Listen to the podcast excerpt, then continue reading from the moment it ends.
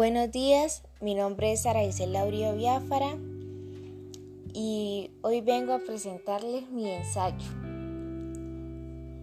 Fumes, el memorioso, un gran uruguayo del árabe Fray Ventus, humilde, orgulloso y tosco, tenía una memoria infalible, inalcanzable y eso comenzó cuando sufrió una impernencia trastorno de la memoria.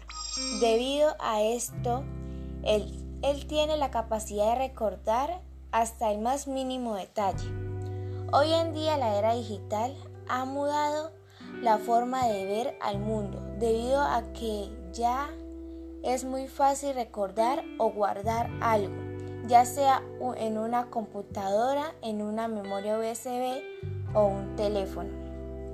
La tecnología ha hecho que la gente no se esfuerce en pensar, ya que hay herramientas que nos los facilitan.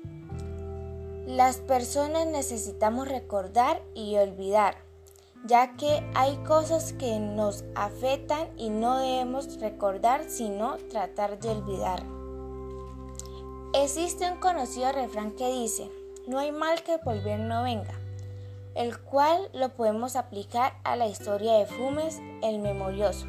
Funes sufrió un grave accidente y desarrolló una memoria infalible, por lo cual pudo darse cuenta de, lo, de la importancia de olvidar.